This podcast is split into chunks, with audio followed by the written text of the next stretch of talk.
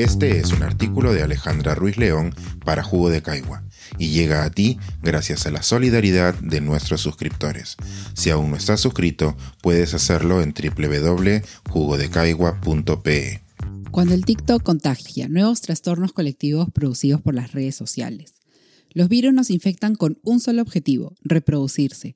Dentro de nuestro cuerpo, los virus son capaces de producir millones de copias que infectarán a otros para asegurar su sobrevivencia.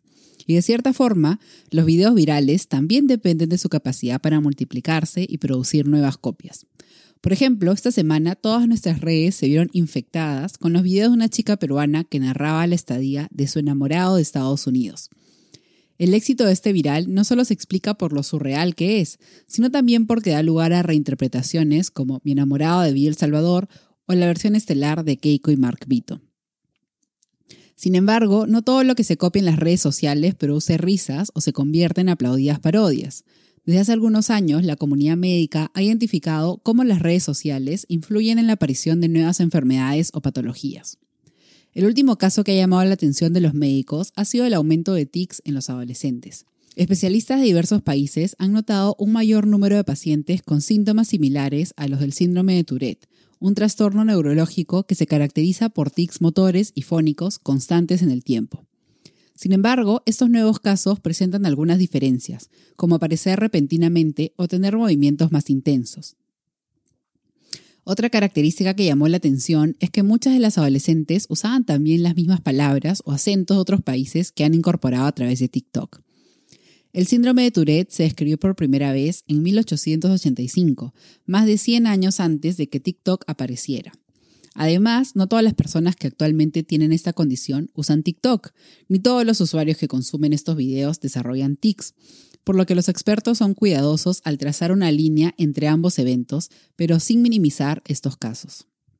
El aumento de estos casos es real, así como los síntomas que presentan estas pacientes. Los primeros estudios realizados coinciden en que el estrés es un factor determinante.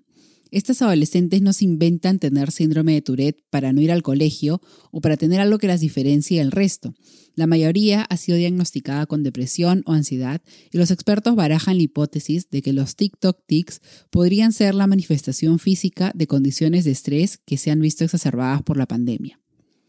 Mirando la situación desde otra perspectiva, los expertos también consideran la posibilidad de que las redes han ayudado a identificar estos casos y no a provocarlos. Las redes sociales son usadas por muchos pacientes o colectivos de pacientes para compartir su experiencia, intercambiar consejos y ayudar a desestigmatizar las enfermedades que les han diagnosticado. En este proceso también se han convertido en canales de información que ayudan a otros a identificar síntomas y buscar tratamientos adecuados. Por las diferencias entre los TikTok tics y el síndrome de Tourette, algunos expertos se han inclinado por la posibilidad de que la primera se trate de una enfermedad psicogénica de masas, MPI, un fenómeno psicológico que afecta a un grupo de la población. Evidencias de estos eventos existen desde la Edad Media y de diversos tipos. En Wikipedia podemos encontrar referencias a casos de histeria colectiva, como la epidemia de risa de Tanganica, en la cual un centenar de adolescentes no paró de reírse durante horas o días y ocasionaron una risa contagiosa en parte de la comunidad que afectó a otros colegios durante meses. O el caso del Leroy en Nueva York, muy similar a los los TikTok tics, donde una docena de niñas de una escuela también desarrollaron síntomas similares al síndrome de Tourette. O en nuestro caso nacional, que solo llegó a llamar atención cuando Salud alertó una posible histeria colectiva por la suspensión de Paolo Guerrero en los meses previos al Mundial. La diferencia entre aquellos casos y los TikTok tics es que los grupos que formaban parte de la enfermedad colectiva solían compartir un espacio físico, lo cual no es el caso de los TikTok tics. En estudios como PARA, no es Tourette, pero sí un nuevo tipo de enfermedad psicogénica de masas, concluyen que los casos son una enfermedad colectiva online, ya que los contagios no se dan en ambientes como el de los colegios o los lugares de trabajo, sino entre usuarios de comunidades de Internet que se pueden encontrar en cualquier parte del mundo. La aparición de casos como los TikTok tics o la enfermedad psicogénica de masas ha hecho que muchos duden de aquellas personas que deciden compartir información sobre sus condiciones médicas online aunque el objetivo es desenmascarar a quienes inventan síntomas o enfermedades complejas, los detectives de farsantes también se han pasado a ser la enfermedad en lugar del remedio. En redes como Reddit podemos encontrar espacios como Illness Fakers o Fakes Disorder Cringe, donde los usuarios se obsesionan con determinados influencers que comparten detalles sobre sus enfermedades, pues sospechan que son falsas. Los supuestos farsantes tienen el síndrome de Munchausen, una condición psicológica que hace que una persona imite tener una enfermedad o diga que otra tiene una enfermedad cuando no la tiene.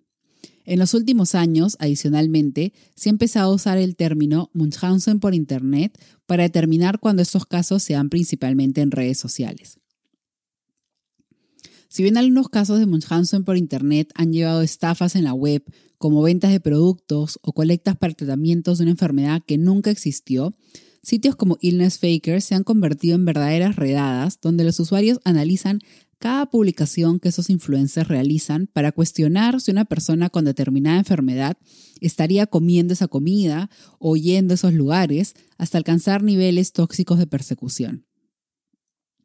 Ante estos casos, los expertos señalan que los pacientes que presentan Munchausen por Internet tal vez no tengan la enfermedad que dicen tener, pero que sin duda sí podrían presentar alguna condición que los lleva a fabricar estas situaciones, lo cual se agrava al estar expuesto a este nivel de escrutinio.